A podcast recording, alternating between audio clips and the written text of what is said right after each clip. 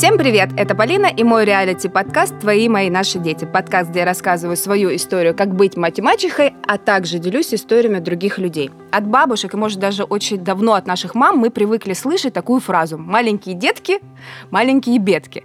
Но действительно ли это так? Ведь в последнее время все больше информации о космической важности первого года жизни нового человека. О периоде донашивания и о новой жизни мамы говорим с моей гостьей Полине Кацман-Грин, специалистом по когнитивному и физическому развитию малышей. Привет, Полина. Привет, привет, очень приятно. Я очень рада, что ты нашла время, и я присоединилась к проекту «Твои наши дети».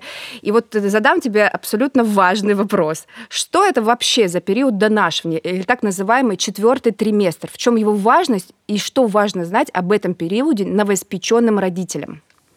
Отлично, это вообще а, главная тема в первый год жизни. Во-первых, потому что первый год жизни начинается с периода донашивания, и если честно, как мы его проведем, а, так мы его и продолжим в том а, вопросе, как будет развиваться ребенок, что будет с коммуникацией, на какие вещи и каким образом он будет реагировать.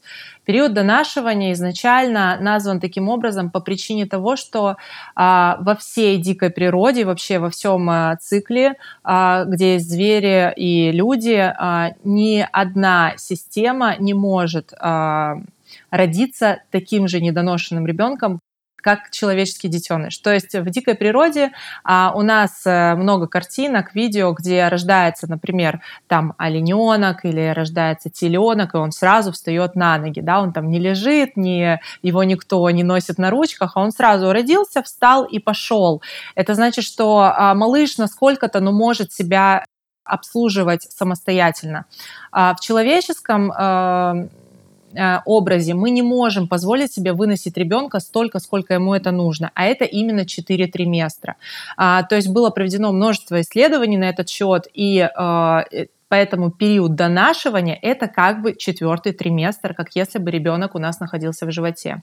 Почему мы не можем выносить? Потому что а, происходит старение плаценты, потому что размеры младенца не позволяют нам а, выносить его, а, потому что идет уплотнение кости и много-много разных физиологических процессов, которые просто ну, не дают маме а, вынашивать больше, чем 43 недели.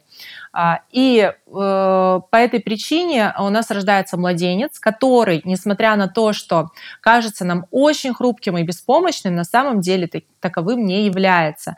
То есть в плане физиологии, если мы рассмотрим период э, роста и период развития э, младенца внутриутробно, то можно понять и заметить, что его органы чувств уже отлично работают э, внутри животика, внутри э, плаценты.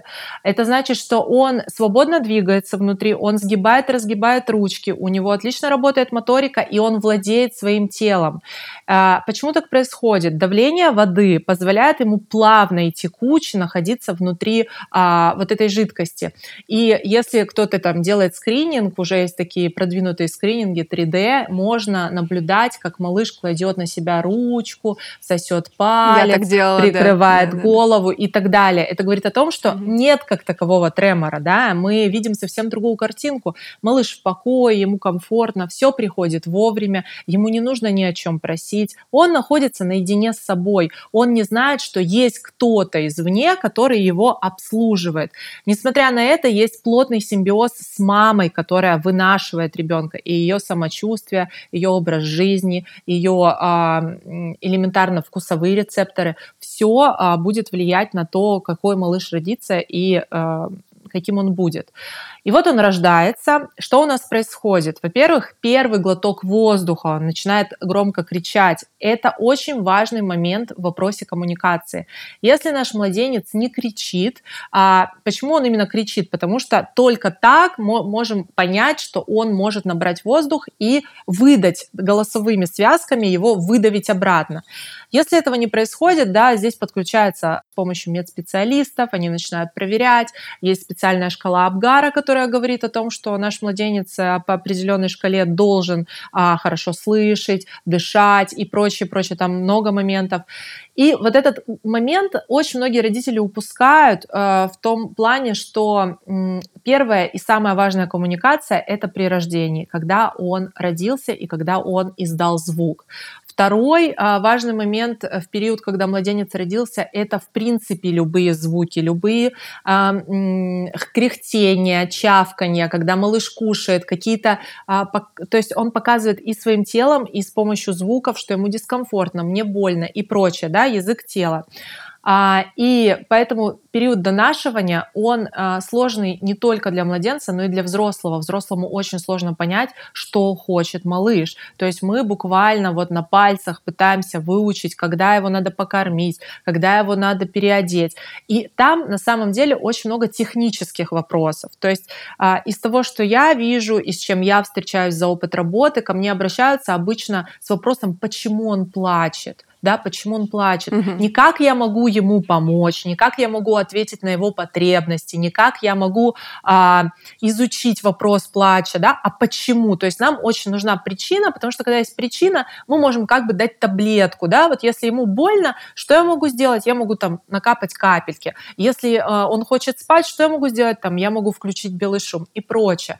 То есть все родители как, э, как один хотят знать, что сделать, чтобы выключить. И на самом деле это нормальная история, потому что в нашей жизни мы не привыкли заботиться о ком-то на таком уровне, на котором нет обращенной и вербальной речи, когда нас понимают и дают нам ответ. Поэтому взрослому очень сложно опуститься вот туда в недры своего маленького ребенка и на каком-то уровне эмоциональном проявить эмпатию и понять, что ну все-таки этот малыш не может самостоятельно еще себя обслуживать. Но у него есть множество рефлексов, которые отвечают за безопасность и за то, чтобы он мог справиться с этим миром, который ну не так уж ему и приятен из-за гравитации, из-за того, что все давит на его тело, тела, из-за тремора. То есть он перестал в моменте чувствовать границы тела, он перестал в моменте ощущать, что он может владеть своим телом. А любого человека это напугает, тем более э, малыша такого неразумного, неразвитого. И здесь период донашивания — это конкретно период, в котором мы позволяем малышу еще находиться в утробе. То есть мы полностью формируем вокруг него вот это состояние, в котором он так долго любил находиться, развиваться и чувствовал безопасность. Хочу напомнить, что в нашей студии мы записываем классный подкаст «Откуда это во мне?» Подкаст исследований «Как мы стали самими собой». Слушай классные истории и живой юмор. Подписывайся на подкаст «Откуда это во мне?» А почему так важно, чтобы вот сохранить все-таки его в том же периоде на какое-то время? Почему так важно? Э, мы заботимся о том, чтобы его психологическое состояние, mm-hmm. его нервная центральная, центральная нервная система могла позволить другим системам доготовиться, да, если в кавычках мы говорим. То есть системы, они еще не, э, не умеют друг с другом так сказать, соглашаться. И поэтому малыш испытывает очень много всего вместе. Это может быть и дискомфорт, и боль, и сразу голод. Все вместе подключается. Поэтому наш малыш, когда кушает, может одновременно покакать, заснуть, а, дергать ногой. Ну, то есть все процессы, они работают как шестеренка вместе.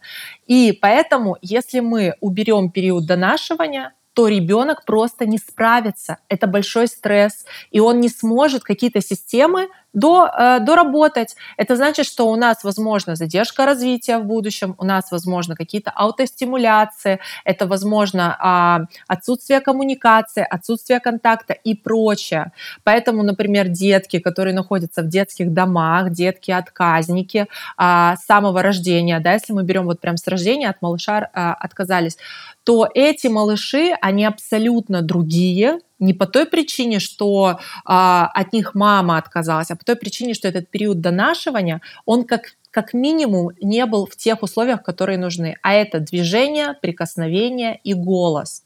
Движение. Никто не будет давать столько движения, сколько будет давать его мама, да, которая постоянно находится в контакте. А, э, и ребенок получается, учится самостоятельно двигаться в статике. Его кладут, его оставили, и он уже пытается свое тело вот всячески-всячески растрясти для того, чтобы дать ту самую а, необходимую вещь для мозжечка. Мозжечок развивается тогда, когда тело двигается. Я уже не говорю про вестибулярную систему, про приоцептивную систему, про внутренние системы, которые позволяют позволить вообще, где мои части тела, где я начинаюсь, а где я заканчиваюсь. Младенец mm-hmm. этого абсолютно не знает. Поэтому это очень важно, чтобы мы а, доносили вот в условиях безопасности. Мы просто снижаем количество раздражителей, мы снижаем количество стресса для младенца, чтобы ему не приходилось самостоятельно справляться с этим стрессом, чтобы он знал, что он может на кого-то положиться. И именно в первые вот эти месяцы у нас закладывается тип привязанности. Типов привязанности у нас несколько, и да, желательно, чтобы mm он был здоровым.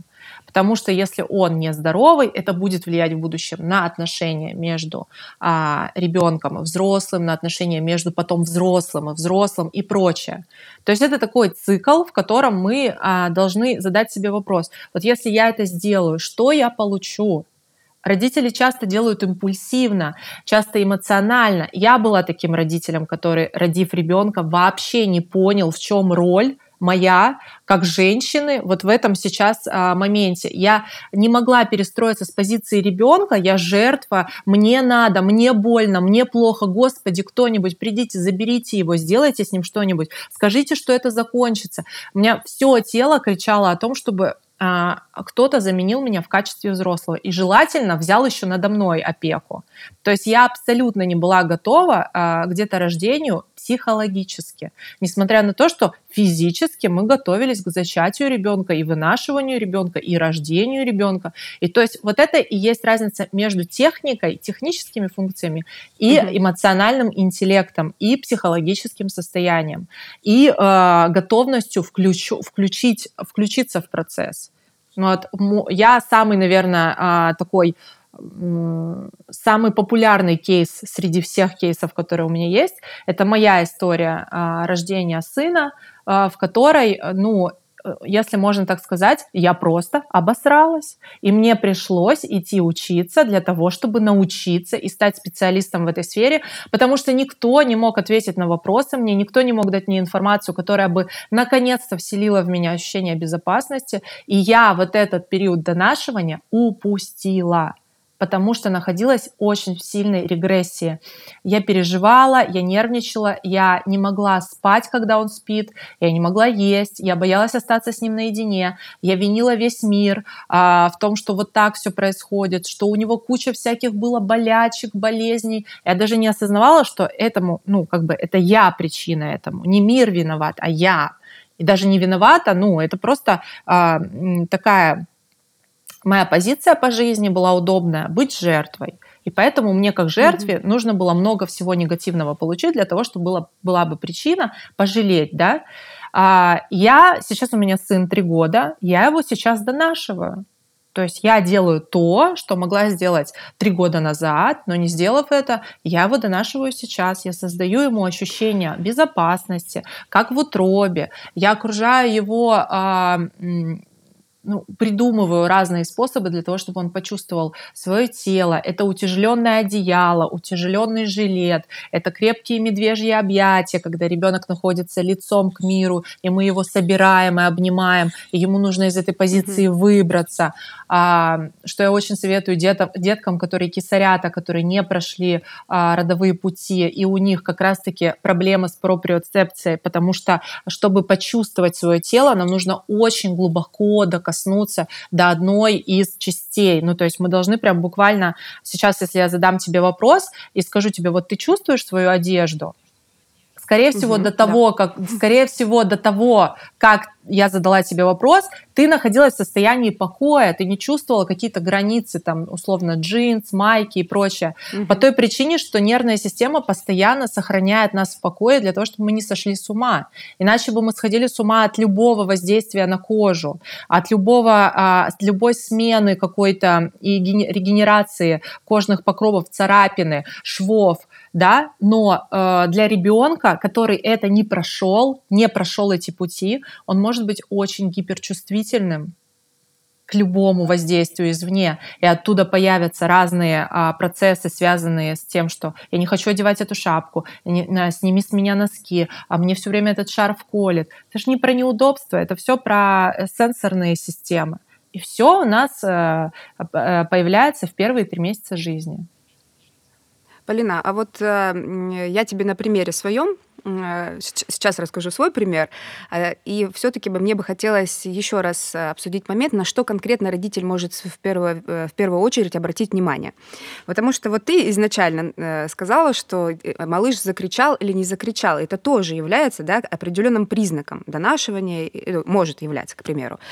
Вот у меня два ребенка. Одному 11 лет, другой 5. Угу. И Тимур, э, старший, он как раз-таки получил низкий балл по этой шкале, и он как раз-таки не закричал. Ну, вот ты, ты рассказывал какие-то примеры, естественно, я на себя где-то э, слушаю, думаю, так, это было, это не было, это было. А Алиса, э, естественно, родилась быстрее, там, ну, то есть вторые роды, они были немножечко по другому пути, и она закричала, все было нормально, и она мне, например, в, э, в этот же вечер сказала «агу». Например, Тимур сказала «агу» спустя месяц, да, а Алиса сказала «агу» прям в первые сутки, глядя на грудь, ругалась с грудью, что она не может там как-то высосать это молодево, и сказала «агу». Я думаю, господи, я кого родила? Что да, это гений! Да, и я почувствовала эту разницу.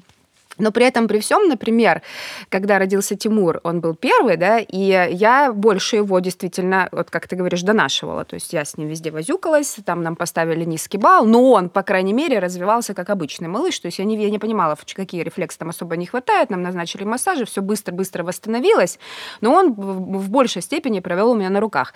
Алиса, так как это второй ребенок, у тебя больше каких-то дел, плюс у меня еще падчерица, ну, поэтому у нас я и мать, и мачеха, да, детей много не такой, она не такая единственная. Донашивание, скорее всего, было другим. То есть я mm-hmm. ее и мало грудью кормила, потому что она не так ела, то не так плакала. То есть я вообще увидела, что ребенок совершенно другой. Если Тимур у меня спокойно спал, mm-hmm. это кричит, это то, это то.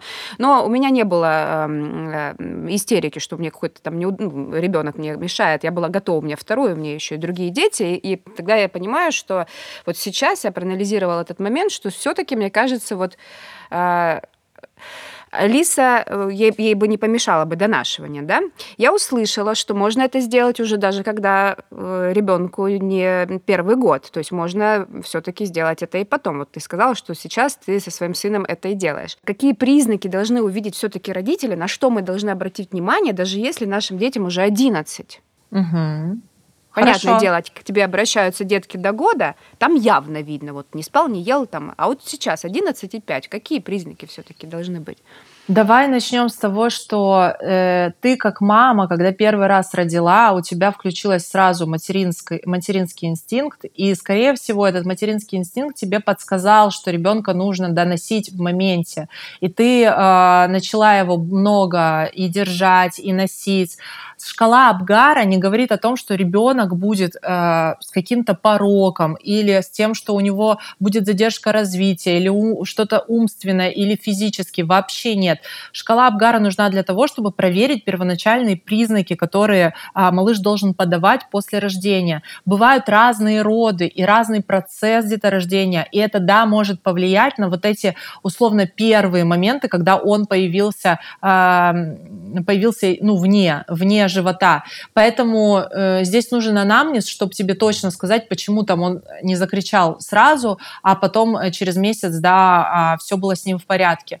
Э, э, не столько важно, как, через сколько он закричал, насколько важно, что у него в первые же моменты, когда ты его взяла, когда ты с ним находилась в контакте, были хоть какие-то звуки. Это могли быть мычащие звуки, хрихтящие звуки, ну что угодно. Таким образом мы проверяем, что у него вообще просто есть возможность коммуницировать, что есть этот плач. И я говорю родителям, плач — это хорошо, потому что через плач ребенок доносит до вас о том, что ему что-то нужно. Вот когда его нет совсем, вот это звоночек. Это говорит о том, что что-то нарушено, есть какая-то поломка. Малыш, ну, должен хоть, хоть как-то, ну, гундосить, ну, издавать какой-то звук, даже если он флегматик все равно. То есть, если я вижу, прихожу домой э, к родителям, где лежит вот такой сладкий вареничек, и он вообще, вообще не издает звуков, то мы сразу направляемся к неврологу, мы сразу направляемся к корректологу и идем в работу. Мы понимаем, где конкретно случился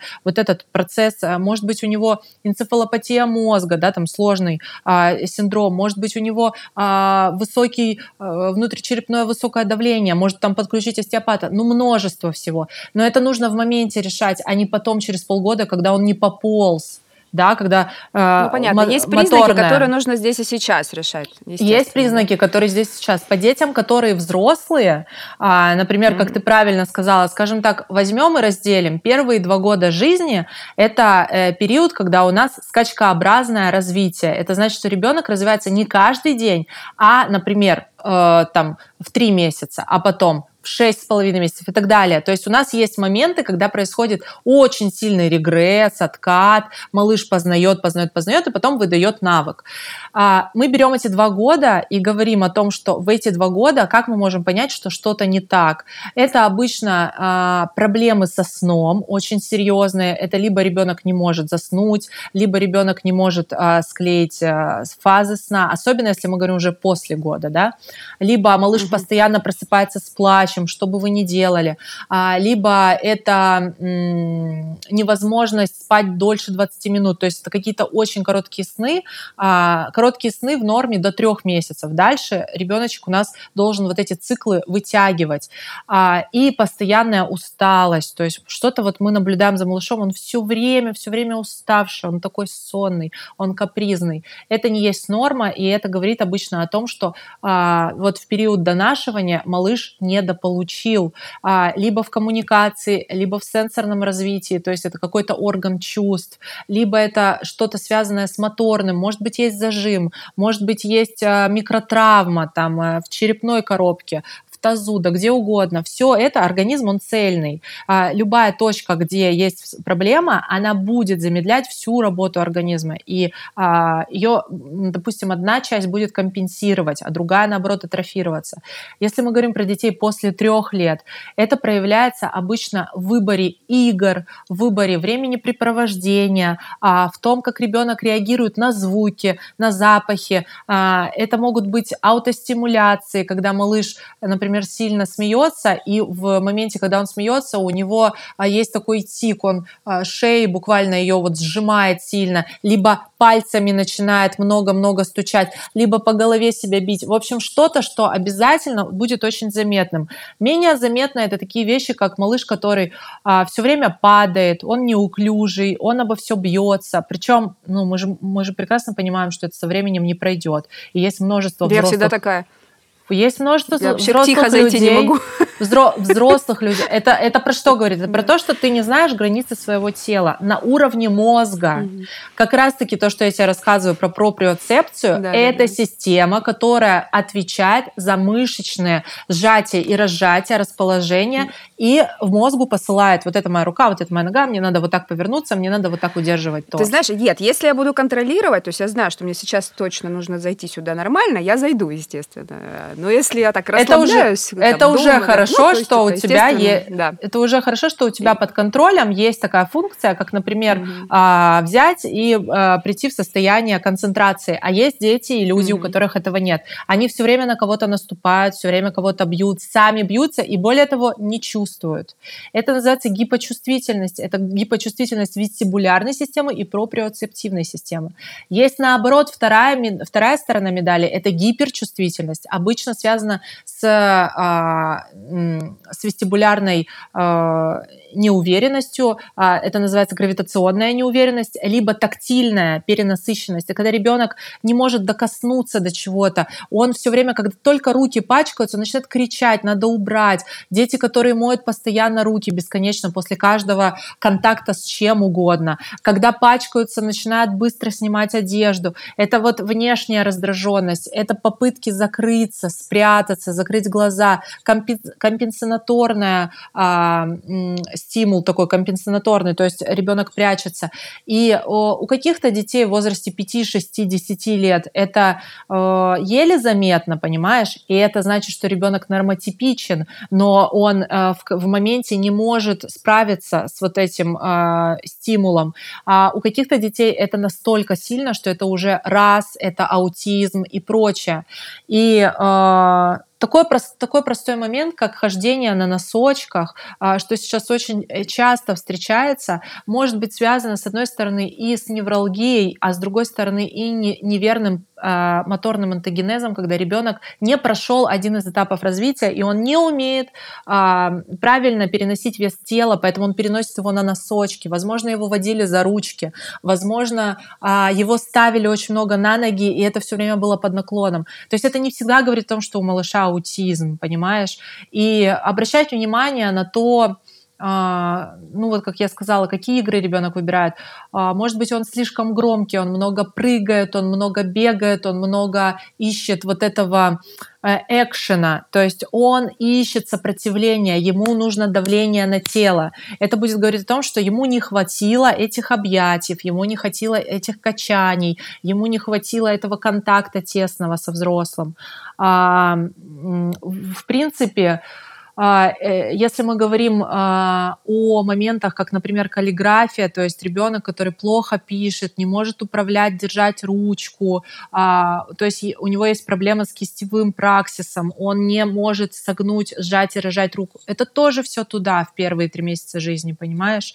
Потому что там у нас формируется связь, вообще, в принципе, концентрация, то есть так как мы зрительно смотрим и формируем контакт с тем, что я увидел, я захотел, я взял, я донес до рта. Для этого нужно очень много работы рукой, а, нужен, нужен хороший мышечный тонус. И э, с этим всем можно работать. Просто вопрос в том, что работать до двух лет, а, это займет недели. Работать после двух лет, это может занять Э, месяца и годы. Но это не значит, что нужно там бояться, не идти. Например, до 6 лет я советую всем детям, э, точнее взрослым, потому что это обычно взрослые решают, до 6 лет у нас идет самая активная а, закладка нейронных связей, поэтому с ребенком можно быстро компенсировать а, упущенное. После шести лет это сделать очень сложно, и понадобятся курсы, и мы уже не приведем в норму, это будет просто рядом, близко к норме, то есть, да, но это все время нужно будет возвращаться. А, поэтому всем, кто является родителем до шести лет, и если вам кажется, то вам не кажется, и нужно идти и искать специалиста, который либо дефектолог, либо а, интегратор, а, либо занимается сенсомоторным развитием, а, двигательной терапией. Есть очень много разных терапий, бобат, есть терапия Фелденкрайс, с которой я работаю, есть терапия а, first step, есть терапия, ну, множество. То есть мы через разное а, воздействие на организм можем привести малыша к состоянию понимания вообще, как своим телом управлять. Потому что чем дальше мы идем, тем сложнее вообще э, смириться с тем, что что-то с тобой не так. То есть ты когда уже подросток, принять тот факт, что с тобой что-то не так, это достаточно сложно. Полина, э, смотри, мы сейчас с тобой обсудили многочисленные признаки. Все признаки, которые ты называла, ну, большинство из них реально есть у моих двоих детей. Э, и носочки, угу. не носочки. Вот, например, ты говорила, что э, выбирают какие-то суперактивные давящие игры. То есть мы с сыном только в такое играем, естественно. Но сказать, угу. вот я когда стала анализировать, ну так ли я их не носила, так ли я их не обнимала и обнимала. У меня, например, э, у сына не было няни там до года, да, а вот у Алисы с рождения няня. Ну, то есть разные. Но угу. кто-то все равно всех их держал. Во-первых, у меня вопрос, так ли важна сильно мама, или какие-нибудь движения мозжечка кто-то должен создавать. Угу. Вот. Э, и вот, например, э, является ли признаком недонашивания, что вот у меня Алиса сосет палец, ей 5 лет, куда только не обращались. Некоторые говорили, что вот, значит, я мать плохая, грудь не так дала, не так додала. Некоторые говорили, что это пройдет, но не будет она сосать, она потом поймет, пугайте, что девочки не сосут палец. Я думаю, господи, это пугать надо ребенка. Вот. Но она прекрасно понимает. К нам приходят гости, и она там, например, побесит набесюкала, знаешь, как дети набесюкаются, и тут же с этими mm-hmm. же друзьями своими там заваливается и смотрит там iPad или гаджеты какие-нибудь. Я смотрю, что она так делает и прикрывается айпадом, поняла? Ну, я сейчас показываю, наши слушатели не видят, как она, ну, она понимает, что это мальчишки ее же возраста, может, чуть-чуть на год старше. Ей нравится, что она им нравится, но при этом она понимает, что, ну, что-то, видимо, может, бабушка там сказала, может, еще кто-то. Не как-то это некрасиво, или они сами засмеивают, что ты палец сосешь, лялька, что ли. Она так делает, закрывает, потом кто-то mm-hmm. видит шорох, она раз так ну, как бы я не сосу палец, у него выражение лица, Да. И также на носочках она то ходит, то не ходит. Это является ли признаком тоже недонашивания? Потому что все прошли, органических изменений, хочу для слушателей сказать, нет никаких. Педиатры, неврологи, хирурги сказали, все окей с ребенком. Отлично. Во-первых, мне очень понравился вопрос, который ты задала про э, важно ли кто носит ребенка, mm-hmm. да? Очень классный вопрос. Я с него начну. А, правда сказать, что период донашивания для ребенка не имеет никакой важности, кто и как будет его носить, трогать, говорить. Намного важнее, чтобы было своевременный, а, чтобы был ответ на потребности. Это значит, что а, тип привязанности будет закладываться не от того, кто делает, а от того, как это делает. И если у нас несколько взрослых, то это даже лучше, чем один уставший, да, например, мама, которая а, ну, реально нервничает, допустим, тревожится. А, и есть какой-то взрослый с более устойчивым типом привязанности, с более устойчивой нервной системой, а, который рядом может выполнить эти обязанности, то а, у ребенка не будет диссонанса, почему это делает не мама. Не будет будет травмы, что он там от мамы что-то недополучил. Просто э, очень важно понимать, что мама должна э, следовать за ощущениями сначала я, потом дитё, потому что без меня его не будет. Поэтому однажды я закончусь, и так и произойдет. И когда это случится, уже будет поздно внедрять других взрослых. К сожалению, ребенок уже пройдет страх сепарации, он будет отвергать любого другого, даже папу, а, здесь же хочется подчеркнуть, что папа должен быть в жизни ребенка с нуля, а не с трех лет. В три года это ну, пол, полнейшая чушь, просто полнейшая чушь. А, и нигде в психологии не сказано, что роль отца, она вот нужна с трех лет. Роль отца, она роль отца изначально, когда он зачал ребенка и когда малыш появился на свет. Поэтому не надо своих э, мужей оберегать от того, что пока они пусть там работают, пусть занимаются делами, а потом вдруг резко, да, они появятся и ребенок такой, боже, господи, да где же ты был, да какое счастье, что ты появился. Нет, так не будет. И малыш будет очень сильно сдерживаться с этим взрослым, потому что он, его не, он ему не доверяет. И потом появится история о том, что а со мной он никогда не плачет. Но он с тобой никогда не плачет, потому что он тебе не доверяет. Мы плачем только с теми, а, в кого верим и кто нас поддерживает в любой ситуации. Поэтому это нездоровая история. И здесь хочется сказать, что пап Э, бабушек, нянь нужно включать в первые три месяца жизни, э, делать это дозированно, делать, делегировать, если у вас есть такая э, потребность. И э, от этого не будет э, никакой разницы. Главное, чтобы взрослый отвечал здесь и сейчас на потребность. То есть ребенок заплакал, что это? Это боль. Мне нужно там взять его в определенную позу. Мне нужно сделать какие-то э, там массаж, э, походить с ним, не знаю, по покачаться на мече и прочее. Что я могу дать? То есть не положить его, оставить проораться, так делать нельзя, это негуманно, это плохо, это выработка большого стресса. Э, таких детей называют кортизоловыми здоровыми детьми, потому что они постоянно находятся в стрессе, а что никто не подойдет, никто не ответит на мою потребность, я никому не нужна. Это закладывается с самого рождения. И э, здесь поэтому Хочется сказать, что если вы включаете других взрослых, просто дайте им, э, так скажем, ну, какие-то распоряжения, то, как вы это видите, да, то есть если вас не устраивает, что бабушка трясет вашего ребенка, да, а не качает, то что есть принципиальная разница между качанием и тряской. Mm-hmm. А большинство людей трясут руками. И вот э, мозг, он очень э, э, находится в состоянии гибком. И вот эти вот стеночки э, черепа, они мягкие. И это ну, сравнимо с сотрясением мозга. Так делать нельзя.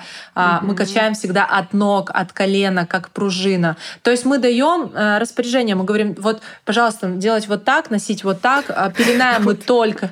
Да, да, да, пеленаем мы только на расслабление, например, потому что там пеленать на сон, это точно так же не, не несет никакой вообще надобности, это замедляет развитие, ребенок не чувствует своей конечности, не может согнуть, разогнуть, он не может элементарно пропукаться в состоянии вот этом вытянутом, да, как солдатика запеленали, а кто вообще из взрослых людей может сходить в туалет с прямыми ногами? Но это тоже нездоровая история. Мы почему-то не думаем о физиологии, то есть ножки должны быть подогнуты, ручки должны быть согнуты, чтобы в любой момент самоуспокоиться. И вот отсюда мы приходим к рефлексам. Один из важнейших рефлексов — сосательный. Ребенок, у которого его нет, не сможет а, кормиться ни грудью, ни бутылкой, ничем. И мы будем делать миллион разных массажей mm-hmm. для того, чтобы хоть как-то его, а, ну, особенно у недоношенных деток сосательный рефлекс отсутствует. А, и там, конечно, есть большие сложности, поэтому малыши с зонтом э, лежат, и потом есть проблемы с э, вообще, в принципе, с кормлением. Э, обращать на это внимание нужно, и поэтому проверять всегда пальчиком, что сосательный рефлекс срабатывает, что малыш тянется, ищет и делает такую волну языком. Следующий момент — это а, сосание пальца вообще в любом возрасте. То есть неважно, ребенку год, ребенку три, а взрослому 30. И такие истории у меня есть, где мне пишут, Полина, здравствуйте, как раз-таки по теме рефлексов. Когда я веду в сторис, я делаю такой сторителлинг, например, про какой-то рефлекс. И там мне приходят истории на папирус, где, э, ну, скажем, больше пяти женщин написала, что до сих пор сосут палец, 25, 30, 35 лет, и не понимают, почему это происходит, потому что это как будто бы в без, без э, э, сознательном состоянии. То есть они, это, они уже понимают в моменте, что они это делают, только тогда, когда э, ну, там, на них кто-то смотрит, да, или ну, они там проходят мимо зеркала. Ну, вот, вот такие моменты. Почему? Итак, сосательный рефлекс должен интегрироваться, он должен угаснуть. То есть мы, взрослые, не можем сейчас взять и присосаться к груди, как делает это ребенок. Да даже присосаться к бутылке не получится. Мы не сможем создать вакуум, мы не сможем так двигать языком. Он угас, этот рефлекс. И э, у детей, у которых он не угасает, они его восполняют сосанием пальца. Это первый момент. Угу. Это является нормой в случае, если а, ребенок не сосал соску. То есть а, даже если он был на ИВ, на ИВ, что получается? Дети на э, искусственном вскармливании едят по часам. Есть очень большой интервал. И вот этого времени, пока они сосут бутылку, его недостаточно для того, чтобы сосательный рефлекс угас. Поэтому дети, которые на грудном вскармливании, они часто присасываются первые три месяца жизни. Это иногда каждые 15 минут, 30 минут. иногда просто они висят на груди, да. А, но они все время создают вот этот вакуум и восполняют рефлекс. У них э, угасает он. Поэтому детям, которые на ИВ, обязательно нужно сосать соску для того, чтобы рефлекс интегрировался рефлекс, который не интегрируется, малыш может восполнить только сося что-либо в моменты, когда ему это нужно. Сначала это м, неосознанная потребность, сначала это просто ну, закрывание потребности, потом это закрывание стресса, закры... угу. самоуспокоение. И, что важно сказать, это э, оральная фиксация. То есть мы э, делаем это не тогда, когда нам нужно, а тогда, когда нам скучно, что важно, когда э, мы э, нервничаем, когда мы пытаемся э, подумать о чем-то. То есть это уже срабатывает абсолютно на все. Оральная фиксация — это то же самое, что сигареты, это то же самое, что грызть ногти, это то же самое, что э, что-то жевать, да, это расстройство. Вот, например, пищевое расстройство это же, это же оральная фиксация, когда человек ест не потому, что он хочет, а потому что ему нужно жевать. Потому что эти мышцы, которые находятся здесь, круговые, они призваны к тому, чтобы расслаблять все круговые мышцы в нашем организме, а их очень много. И, э, простите за мой э, русский язык, э, у нас э, сфинктер э, у анального отверстия и губы э, у рта, они делают одни и те же сокращения. Поэтому, а, чтобы расслабиться, нам ну вот нужна эта фиксация для того, чтобы запустить процесс расслабления. А, а, что нужно делать? Нужно интегрировать рефлексы. Это делают интеграторы. Это не одна, не две, не три встречи, поэтому, естественно, врачи тебе об этом не сказали, потому что это не в их вообще а, зоне понимания.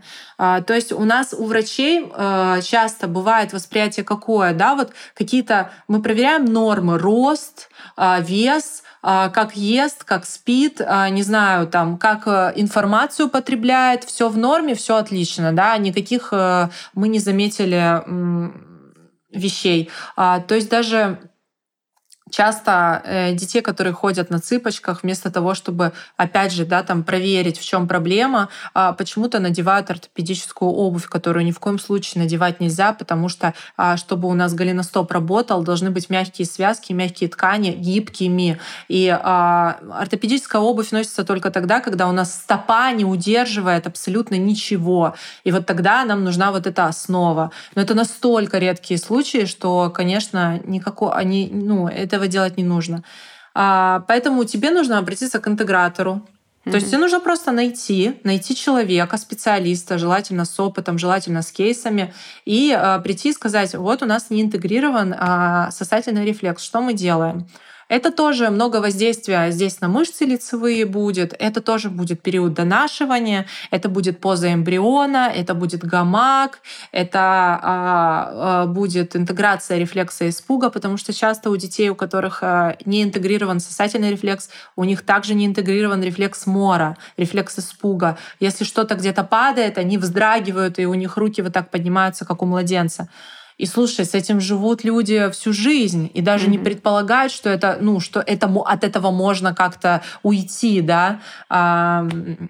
И поэтому часто в современном мире это считается нормой, потому что статистика показывает, что это часто встречаются и говорят, ну это норма, да, как, как, так же, как этапы развития. Есть этапы развития, которые придуманы современным миром, но их не существует.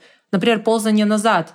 Это не этап развития. Просто у многих детей он встречается из-за тонуса, сильного тонуса плечевых суставов, и поэтому они толкают свое тело назад, они не могут разобраться, как переносить вес тела. И это внесли в нормотипичность, но это не так. И если мы разберемся, то у всего мы можем найти вот эти края, где край, ну как бы а, высшая степень, низшая степень и средняя. А, вот. А про а, хождение на носочках, когда ребенок ходит на носочках, здесь может быть несколько факторов. Это может быть ошибка в моторном антогенезе, это может быть пропуск этапа развития именно моторного, это может быть, когда родитель забирает у ребенка потенциал и сам делает с помощью его тела какие-то, какие-либо действия, ставит его на ноги, когда он к этому не готов, ведет за руки, когда он к этому не готов. Следовательно, малыш все время неправильно переносит вес тела, и он себя контролирует за счет, э, за счет пальцев ног. То есть он поэтому постоянно встает именно на носочки. А, это раз, это первая а, причина. Вторая причина — это действительно какая-то а, поломка неврологического вопроса, но тогда невролог может это выявить. Если и это не так, то это может быть связано с гиперчувствительностью. Стопа постоянно чувствует активно э, реакцию на вот это давление, да, то есть именно тактильное ощущение, легкие, какие-то покалывания или что-то. Ребенок не может с ними справиться, и он встает также на носки, потому что ему сложно как-то по-другому регулировать эти ощущения.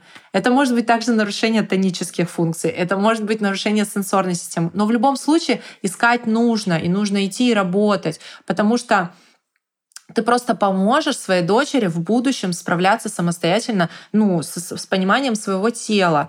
А, вот и все. И, ты, и у тебя меньше будет вопросов на тот счет, а почему да так? как раз э, я сейчас это и делаю. Но вот послушав тебя, я думаю, ну все-таки какие я могла ошибки совершить? Вроде бы мы разобрались, что я э, все-таки их донашивала, потому что помимо того, что я действительно на все потребности реагировала, и у меня достаточно гибкий характер, мне не было э, интересно, почему он плачет. Он просто плачет, значит, надо к нему подойти. У меня не было жестких методов. Ари, ари, нарись, я потом к тебе, вот ты успокоишься, я тогда зайду, и как собачка Павлова ты поймешь, что когда ты молчишь, мама заходит происходит. Тоже такого не было. И вот я сейчас тебя послушала, думаю, ну, блин, ну, в принципе, как бы, если вот посмотреть за этот короткий период да, нашего эпизода сейчас, ну, в принципе, как бы я, наверное, достаточно хороший период донашивания дала. И плюс у меня очень много, мне повезло. У меня и бабушки, и дедушки, и муж, и первый, и второй. Как бы все хотели носить своих детей, вот, и своих угу. внуков. Плюс няни там добавлялись.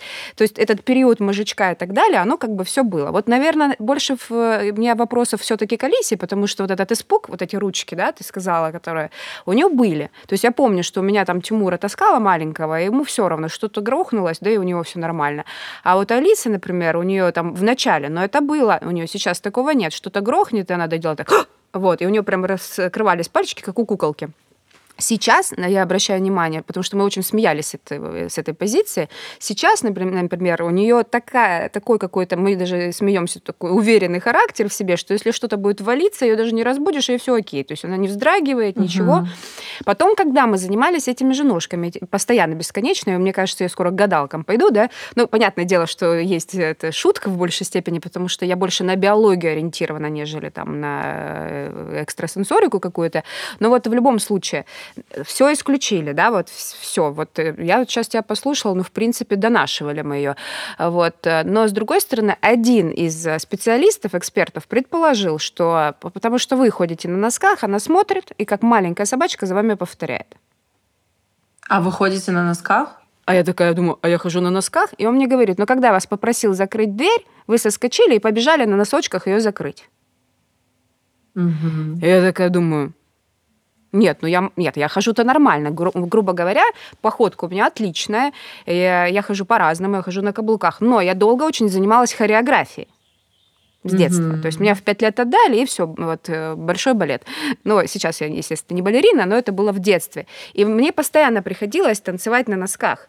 И мне быстрее казалось, что я быстрее иду или быстрее бегу, естественно, на носках. И бесконечно. У меня три часа в день балет. Mm-hmm. Утром, три часа вечером, эти пуанты бесконечные. И, естественно, я везде была вот... То есть я поднимаюсь по лестнице сейчас, если обратить внимание, я бегу на носочках потому что так тише, потому что балерина должна не быть бегемотиком, говорила хореограф. И даже вот в свои 40 лет я думаю, ну, конечно же, я не бегемотик, и бегу э, очень аккуратненько на этот второй этаж. И мне нужно, если сделать быстрые движения, действительно подскакиваю на носки, потому что э, эксперт не нашел ничего вот физиологического, кроме как вот, возможно, э, повторения за мамой, вот что и так удобнее. И, э, и тоже никаких ходунков. Я вообще не насилую детей, что ты должен в год пойти или поползти, или сесть, или рассказать стих. То есть, ну, как развиваются, так и развиваются. Ну, каждый в своем mm-hmm. темпе имеется в виду. Да, у меня Тимур пошел рано, он пошел в 9,5 месяцев. Так и Алиса пошла рано, но они сами. То есть мы такие просто поворачиваемся. Знаете, вот действительно бывает такое, когда ты вставишь ребенка, ну давай, ты сейчас пойдешь. Это было не так. Mm-hmm. Это мы поворачиваемся, Алиса уже стоит, поворачивается, мама, и чик-чик. Она очень быстро научилась говорить, очень. Но это нарушение, кстати, тонических функций, а то, о том, о чем я тебе говорила. В 9,5 да, да, да. месяцев, если ребенок начинает ходить, это гипертонус. Да, ну, то есть я это значит, знаю, что... пошел, пошел. Угу. Но при гипертонусе нормальным является не мочь а, встать на полную стопу.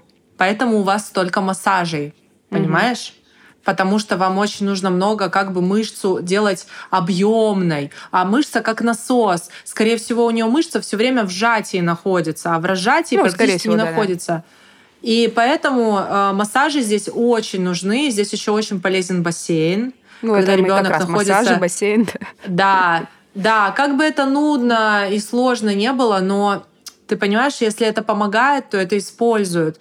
И по поводу того, что ты сказала, я бы могла предположить, что это, да, подражание, что это зеркальные нейроны, то есть я равняюсь на взрослого, я повторяю за ним, но тогда это было бы в каких-то очень определенных моментах, в каких-то играх, возможно, в контакте с тобой. А, э, если мы говорим о том, что ребенок делает это часто и делает это неосознанно, опять же, то это не подражание. Это что-то другое, это какой-то дискомфорт. Я говорю, а, плюс э, нужно проверить сенсорные системы, нужно проверить Алису на тактильность. Я, например, а, все детство грызла кожу вокруг ногтей. И вот в этом случае я видела с самого детства, что мой папа так делает. И можно было сказать, что я, да, копирую его, э, его ну, просто, да, вот зеркалю. Но на самом деле э, это больше не копирование, а наследственность, понимаешь? То есть это как бы передалось мне с вот этим ощущением, то, что он стрессовал, и он постоянно эту руку просто объедал. И я все детство была абсолютно не стрессоустойчивым ребенком, потому что меня ни, ни, никто не научил расслабляться. И вот здесь важный фактор. У меня даже есть отдельный урок по расслаблению для детей, понимаешь, насколько это важно. А, как мы можем их расслабить? То есть чем мы можем заменить вот это вот сосание пальцев пальцев. А, кто-то из детей качается, кто-то из детей сам себя обнимает, кто-то из деток а, сам себя трогает, да, нажимает на части тела, давая себе ощущение того, что я, я здесь и сейчас, я вот здесь, вот мое тело. А, мы, как взрослые, конечно, обязаны через свой пример показать, что мы ну, не, не всегда на низком старте, потому что в том мире, в котором мы живем, вот эти вот роли, они очень переплетаются. Женщина, она и мама, она и жена, она и сестра, она и бизнесвумен, она и а, блог снимает, и там все умеет, и здорово. И что остается нашим детям? Они смотрят на нас и думают, господи, вообще, что здесь происходит? А, миллион дел одновременно, и убралась, и приготовила, и одновременно ест, и по телефону разговаривает. А где тут про расслабление? А где я вижу маму ленивой, уставшей, злой, грустной, а, размягшей. Где это? Большинство женщин себе не дают такой возможности. А может быть, им бы и хотелось, а возможно, они вообще этого делать не умеют, понимаешь? И э, а, все идет от нас. То есть я должна сначала себе задать вопрос, как я вообще расслабляюсь, что я люблю. Я люблю там, не знаю, в стену посмотреть условно, да, просто вот, вот уткнуться. Либо я люблю гулять на природе, либо я люблю смотреть сериал. Ну хоть что-то, что-то меня должно расслаблять. И вот от этого уже исходить и найти точно так же э, в малыше вот этот ключ. Обычно у ребенок расслабляется с помощью одного из органов чувств. То есть мы все э, имеем э, в наибольшей степени один орган чувств, который работает лучше других. Как это опять же формируется? Это формируется в период донашивания. А, то а, родитель, который лучше всего, например, умеет ну, там, он сам тактильный, а, и он много обнимает, трогает, гладит, то и ребенок будет расслабляться через тактильность.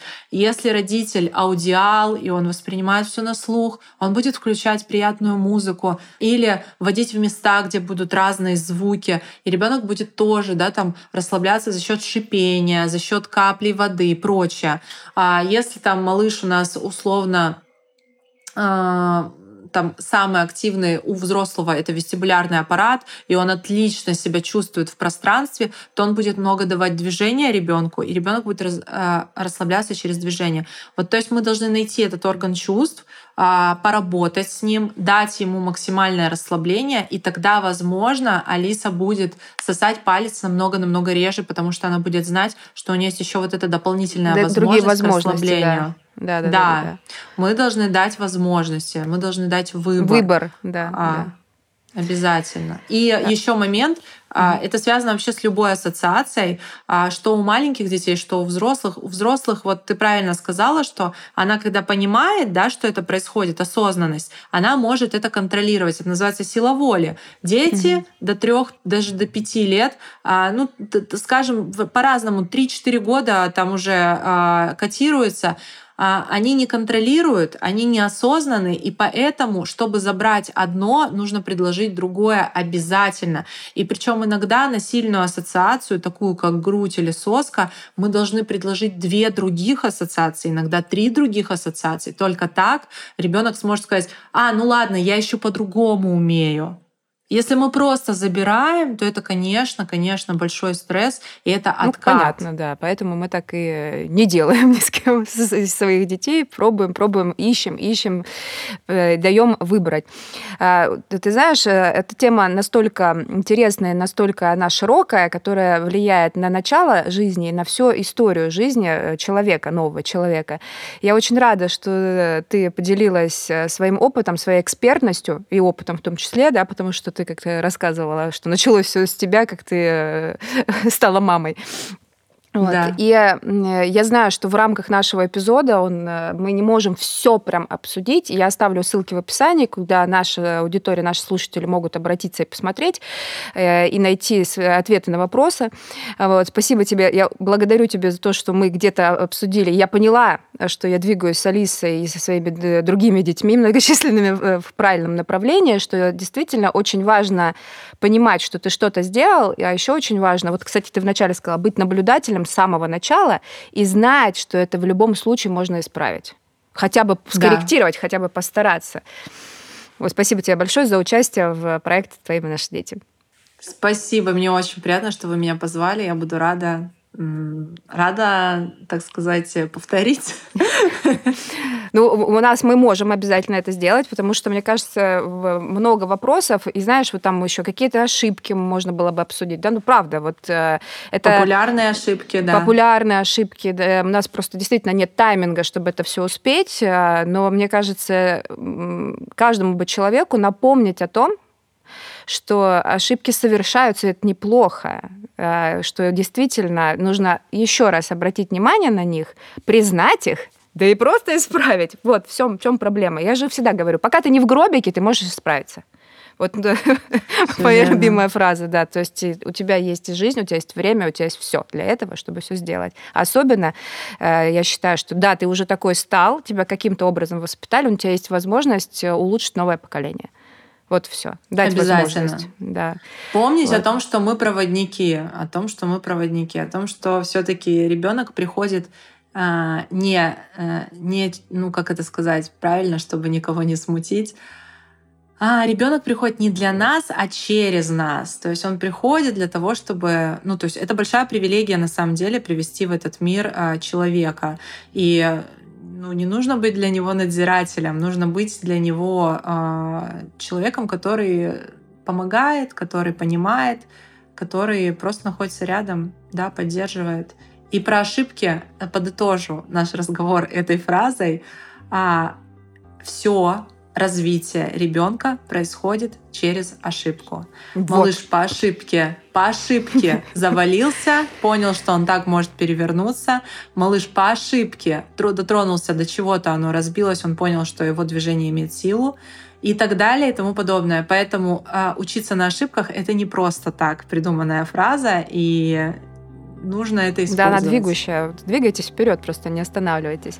Спасибо тебе большое. Спасибо. Пока.